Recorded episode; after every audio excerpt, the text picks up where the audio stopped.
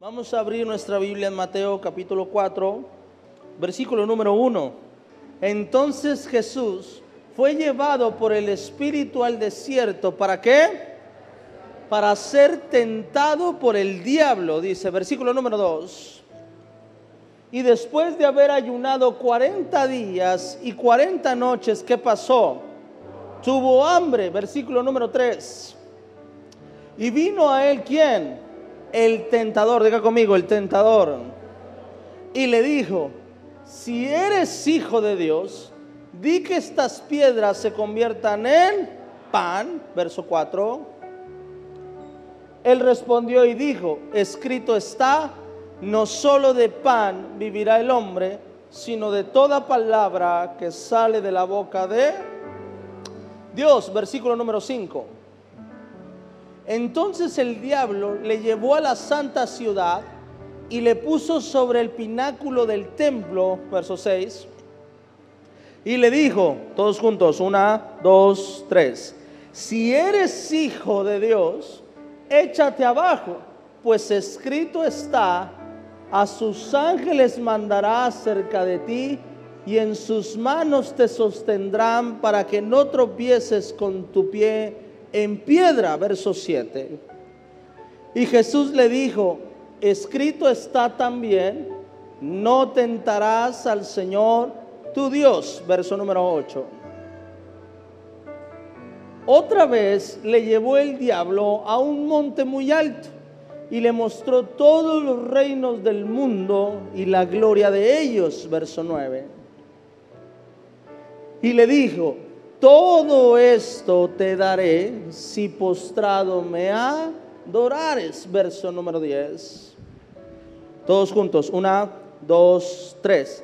Entonces Jesús le dijo, vete Satanás, porque escrito está, al Señor tu Dios adorarás y a Él solo servirás. Quiero que entiendas lo siguiente. Hoy voy a hablar de algo que solamente la paternidad de Dios te puede dar. Si lo comparamos con lo natural, también es algo que solamente un padre puede darle a un hijo.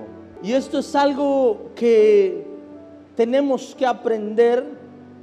Y es que cuando empiezas a ver a Dios como padre, automáticamente Dios te provee una cosa que es súper importante para todos los seres humanos.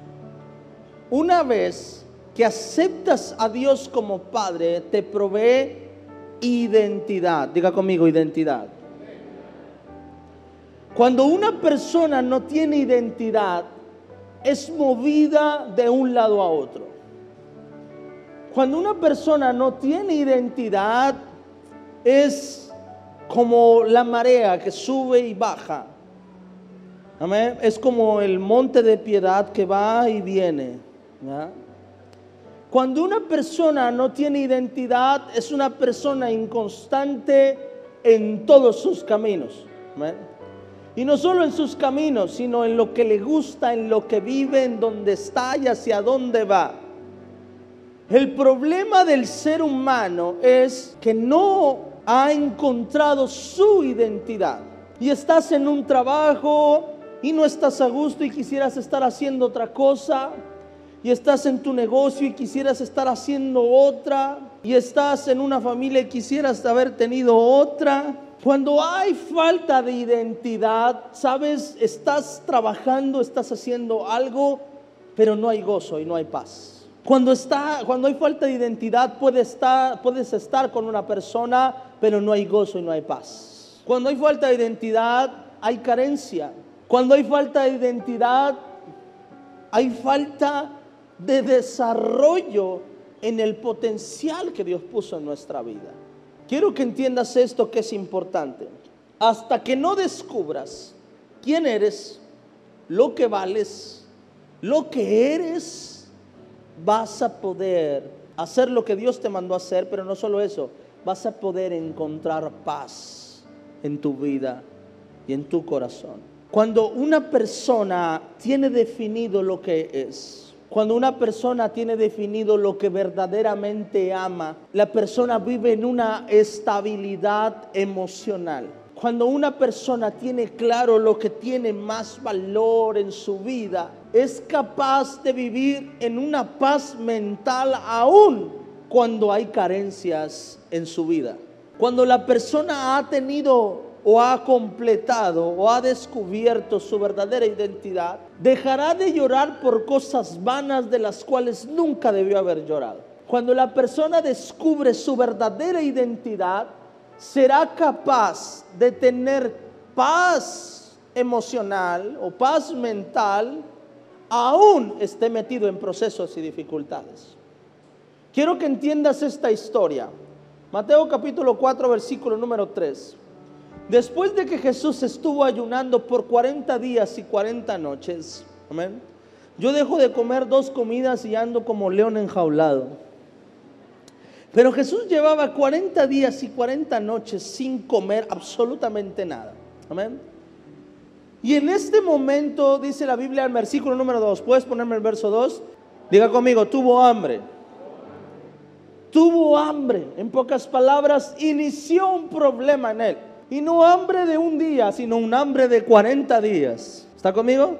O sea, el problema estaba grueso, estaba fuerte. Y dice que cuando Jesús empezó a enfrentar este problema, no solamente del hambre, sino de eh, todo lo que su cuerpo ya estaba requiriendo quizás después de no comer nada 40 días. Versículo número 3, después de eso, cuando está metido en el proceso, aparece alguien a ofrecerle una solución y aparece el tentador, diga conmigo, el tentador. Y cuando llega el tentador, cuando está metido en un proceso, en una dificultad Jesús, lo primero que hace es cuestionar la paternidad de Dios sobre Jesús. No le trajo una, un fruto prohibido y le dijo Jesús, come, tienes hambre. No le dijo eso, ¿verdad que no? No, lo que le preguntó, con Jesús vino en una intención distinta. Escucha esto. Cuando Dios se acercó, cuando el diablo, perdón, se acercó a Eva, no le dijo a Eva, Eva, con que Dios es tu padre. No le dijo eso. Eva, si eres hijo de Dios, si eres hija de Dios, ¿por qué no comes de este fruto? No le dijo a eso, ¿sabes por qué? Porque el enemigo sabía que Eva no se sentía hija, sabía que Eva se sentía creación. Te voy a decir una cosa, un hijo jamás va a querer ser más que su padre. Un hijo va a querer ser como su padre. Pero Eva había una identidad incorrecta en su corazón.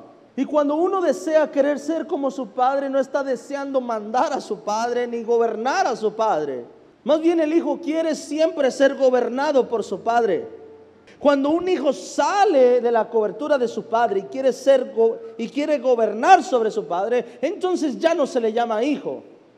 Ya se le llama diferente. Pero Eva quería ser como Dios, quería tener el poder de Dios, quería ser, estar en el mismo nivel de gobierno que Dios. Y por eso Adán se acerca ofreciéndole lo que ella necesitaba. Pero con Jesús no, con Jesús se acerca y ve una limitante antes de ofrecerle todo y le dice, si de verdad eres un hijo de Dios, cuestionando la paternidad de Dios sobre Jesús.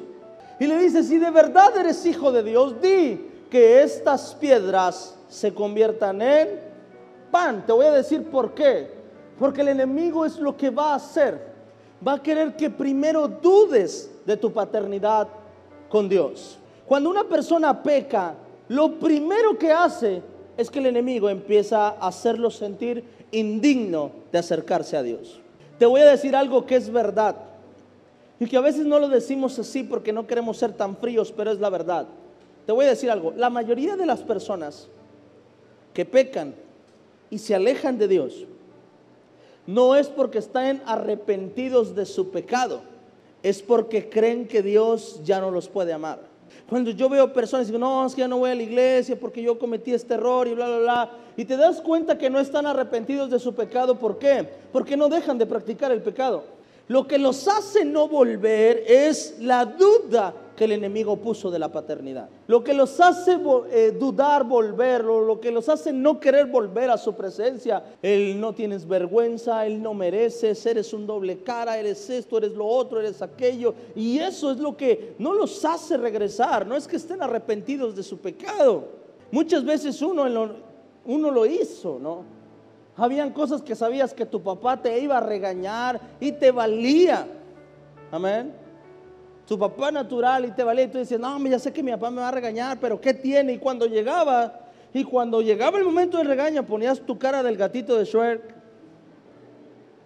Y decías, perdón, papá. Y tu papá decía, y te tiraba, te tiraba un sermón de media hora sobre valorar. Y cuando terminaba, ¿qué opinas? Y tú decías, sí, cierto, pa, la regué. Y por dentro estás, de. Cuando el enemigo empieza a notar que empieza a haber una relación de padre e hijo entre el cristiano y Dios, va a empezar a atacar la paternidad. Y va a querer que no sientas esa conexión con Dios, esa cercanía con Dios.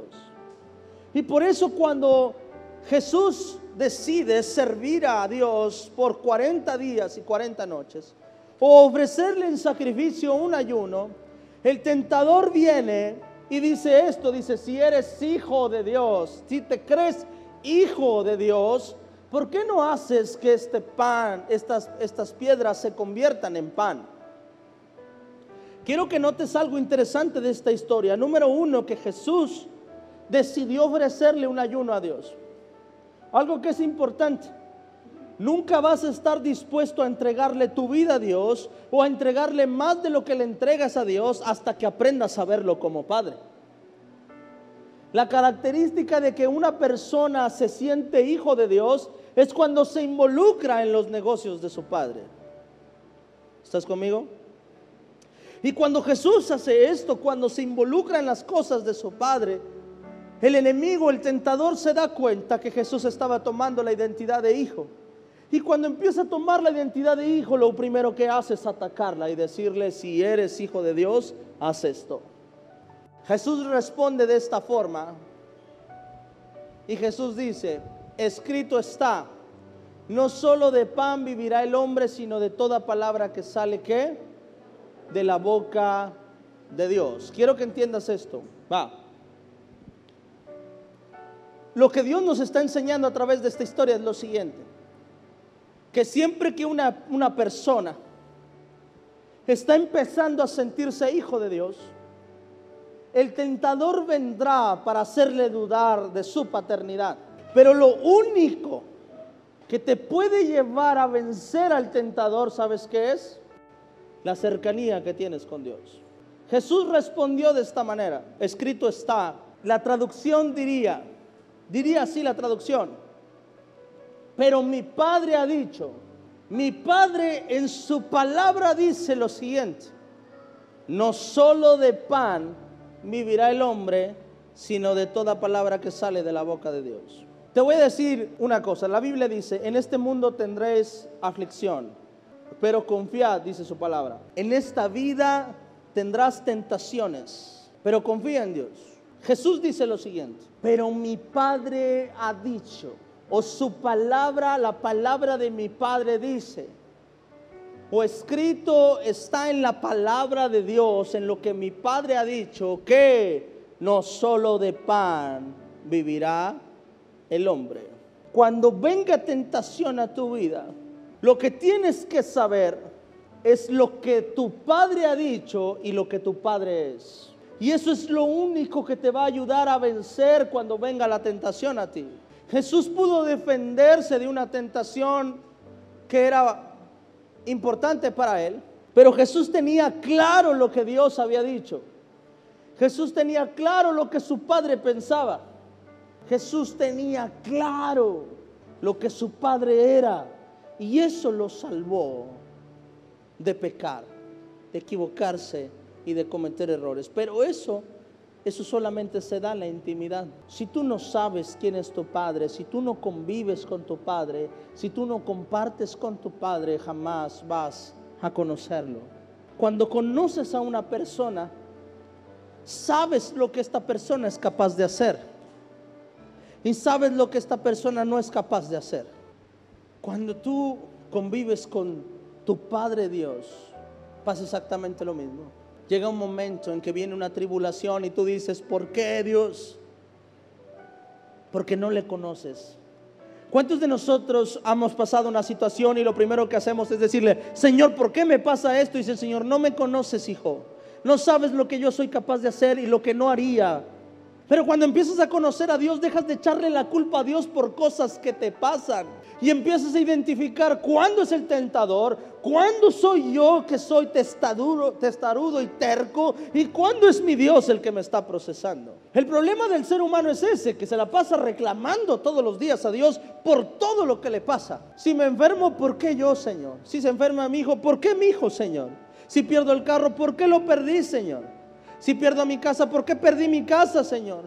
Es que ¿por qué Dios me hace esto? Es que estoy enojado con Dios. Si perdí mi trabajo, ¿por qué, Señor? Y todo es por qué, Señor. Pero cuando le recibes no le, no le dijiste gracias, Señor.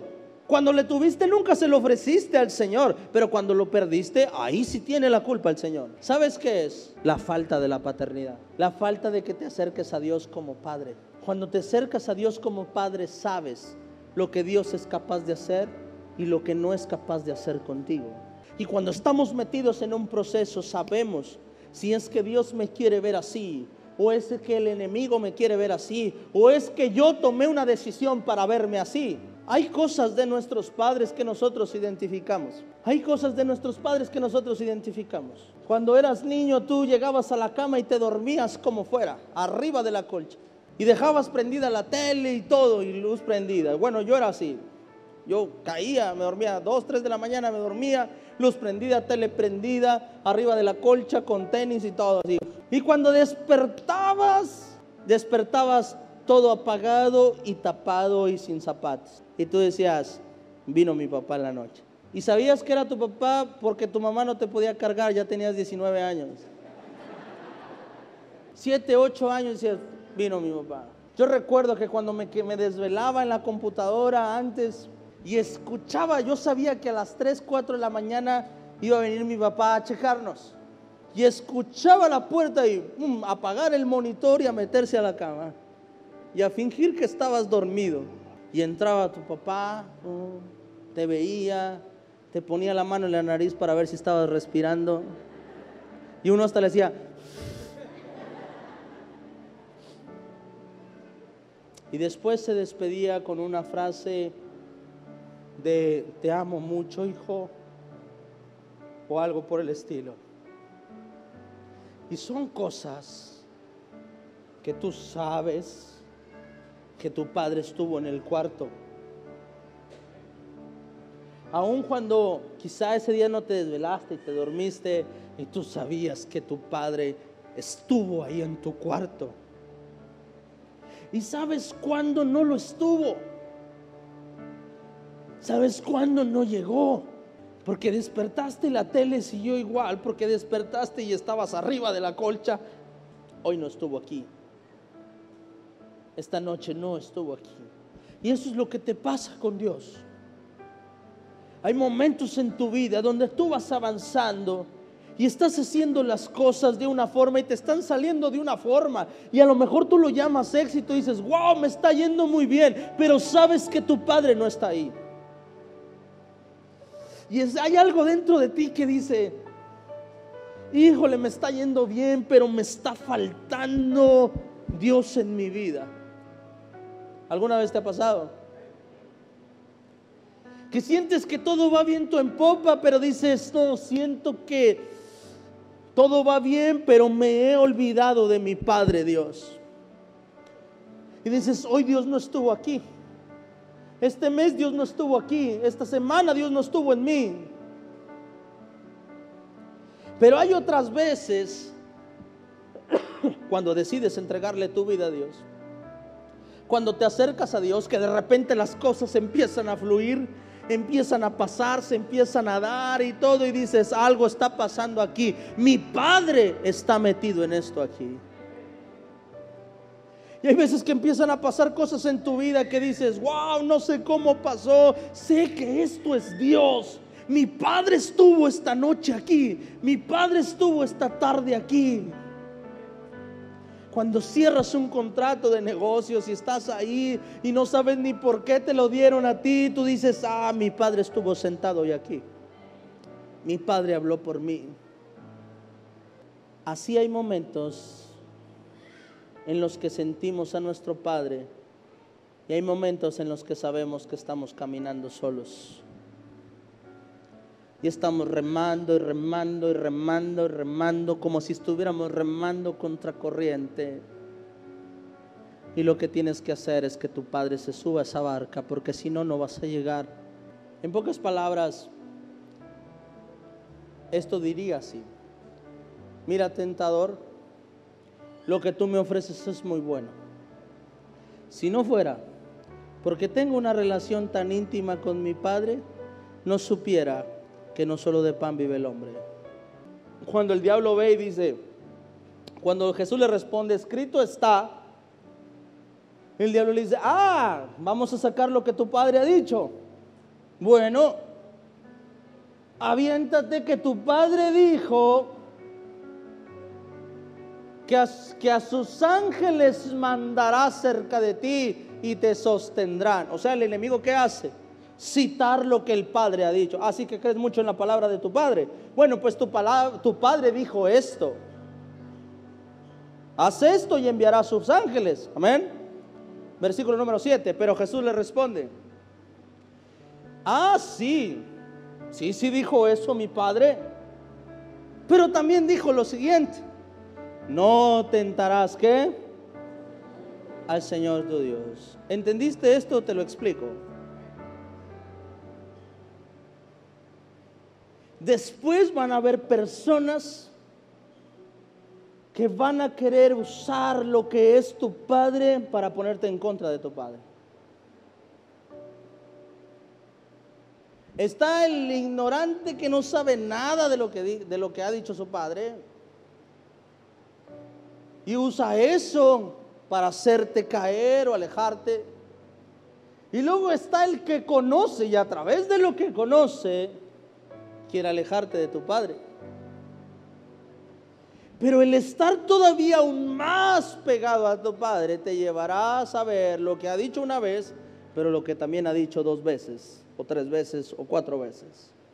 Y el enemigo usa la escritura para tentar a Jesús y Jesús le dice, sí, Sí sé que dijo eso, pero también dice lo siguiente, no tentarás al Señor tu Dios. El enemigo va a intentar que no te sientas hijo.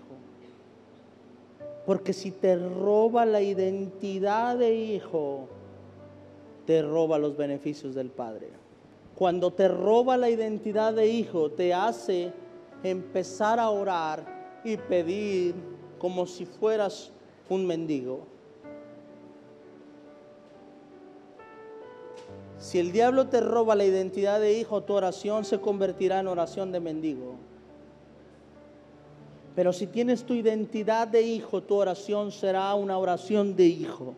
Pedirás con fe, pedirás con autoridad, pedirás creyéndolo. La identidad nos define como personas. La identidad nos define como seres humanos. La identidad define lo que somos, lo que parecemos. Mi identidad me hace parecer, me hace ser, me delata como persona.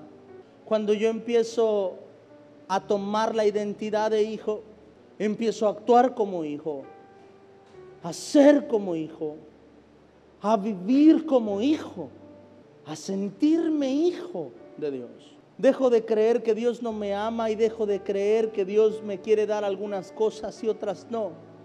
Y empiezo a creer en Dios como Padre. ¿Se acuerda que cuando empecé la enseñanza de la paternidad le dije, Dios es Rey de Reyes, es Señor de Señores, es el Dios del universo, es el, es el Todopoderoso, Él es todo eso, pero también es Padre.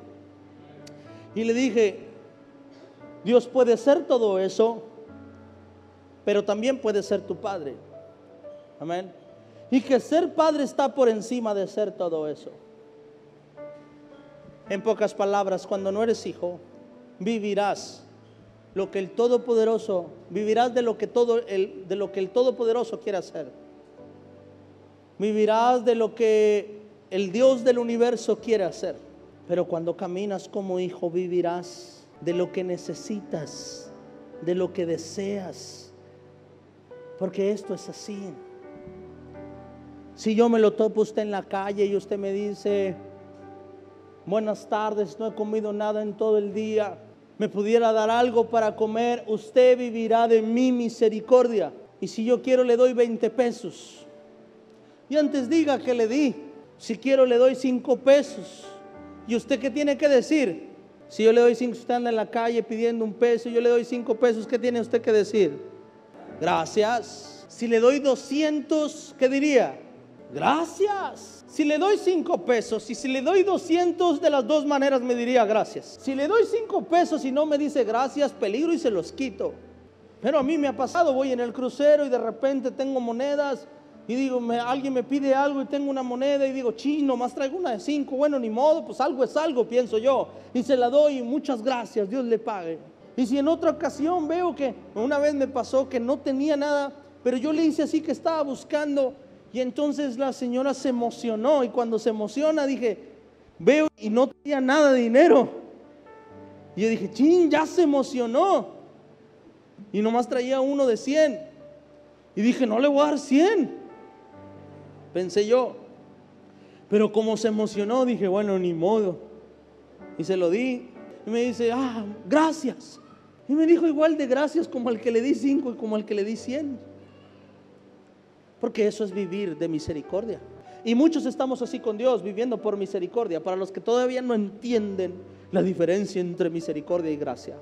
Pero cuando tú ves a Dios como Dios, como el Rey de Reyes, el Señor de Señores, que es bueno que lo veas así, porque Él es todo eso. Pero cuando tú nada más lo ves de esta forma y no como hijo, entonces vendrás, te acercarás y le dirás, Señor, bendíceme. Y el Señor te dará lo que Él quiere darte como Dios y como Rey. Pero te voy a decir una cosa. Si mi hijo se acerca conmigo y me dice, papi, tengo hambre, yo no le doy cinco pesos jamás. Yo no le digo, ah, sí, tenga. ¿Tiene hambre, mi hijo? Sí. ¿Qué quiere comer, mi hijo? Pollo asado, mi hijo. Frito. Del que vale 10 la pieza. Kentucky. Que te lo traigan. Vamos a los juegos. Un hijo se acerca y dice, papi, tengo hambre, compra una pizza. ¿Me estás entendiendo? Esa es la diferencia de misericordia y gracia. ¿Cómo, pastor? ¿Será verdad? Hermano, recuerda, el modelo de la paternidad natural fue puesta por Dios, inspirada por Dios y hecha por el Dios que ha querido ser nuestro Padre todos los días de nuestra vida. ¿Es posible esto, pastor? Es posible. Esa es la esencia de Dios.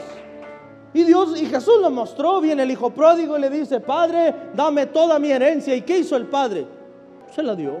Si sabías que la historia del hijo pródigo no fue real, fue una parábola. Y Jesús enseñó una parábola, no era un testimonio. Jesús les enseñó, les dijo, les voy a contar una historia de la paternidad y les voy a enseñar cómo es. Había un hombre que tenía dos hijos y uno viene y le dice, dame la parte de mi herencia que me corresponde y el padre se la dio y se fue. Pero esa es otra historia, no vamos a hablar de eso hoy.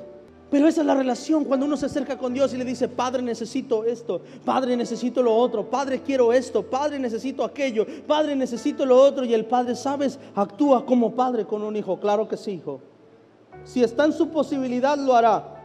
¿Habrá algo imposible para nuestro Dios? Cuando un hijo viene al Padre no le pide como mendigo, cuando un hijo viene al Padre le pide como hijo. Y el hijo tiene la confianza de preguntarle lo que sea al Padre y el Padre tiene la confianza de decirle sí o no cuando él quiere. Y hay veces mi hijo, sí, cuando me pide algo yo se lo doy, pero hay veces que no es hora. Y cuando me pide algo le digo no. Y el hijo no se enoja y dice, ah, sobres, no quieras mi padre. Hay hijos dramáticos. Y cuando el hijo hace eso, te da risa. Cuando el hijo hace eso, lo regañas y le dices, hey, no. Porque un padre también dice que no a veces. El problema es que nosotros queremos que nuestro padre a todo diga sí. Pero un padre también tiene que decir no a veces. Y el padre tiene toda la confianza de decirle, yo sé que es mi hijo, va a aguantar y le voy a decir que no. Porque no es conveniente para él. Porque no le va a ayudar a él, porque no es bueno para él. Y a veces estamos orando, pidiéndole cosas a Dios. Y Dios dice, no, hijo, no sabes ni lo que estás pidiendo. Te voy a ayudar no dándotelo que me pediste. Y uno cuando Dios no se lo da dice, no, es que Dios no me ama, no es mi padre. dice, no, porque soy tu padre, te dije que no. El diablo sí, hasta las piedras te las hace panes. Hasta te da lo que no es tuyo. Si todo esto te daré si postrado me adorases. ¿Qué es tuyo? No es tuyo nada. Una cosa es que el enemigo gobierne el mundo y otra cosa es que sea dueño del mundo. ¿Qué le va a dar a Jesús? Y Jesús le responde, escrito está, solo a tu Dios adorarás. Pero Jesús lo que dijo fue, ¿qué me vas a dar tú? Si todo esto es del que adoro. Si tengo identidad de hijo, dejo, dejo de pedir como mendigo y empiezo a pedir como hijo. Pero hay muchos de nosotros que sabemos que no somos hijos, que no hemos caminado como hijos y hay que empezar a caminar como hijos. Póngase de pie en el nombre de Jesús.